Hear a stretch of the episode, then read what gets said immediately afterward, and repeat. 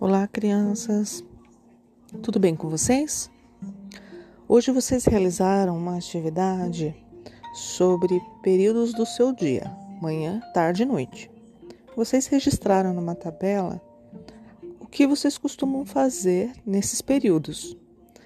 E agora eu gostaria que vocês me respondessem. Em qual período do dia você está mais ativo, com mais energia? De manhã?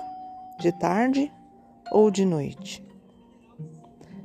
Se você pudesse mudar alguma atividade de seu dia, algo que você faz à noite, você pudesse fazer à tarde, por exemplo, ou de manhã, se você pudesse mudar as atividades dentro dos seus períodos, como ficaria?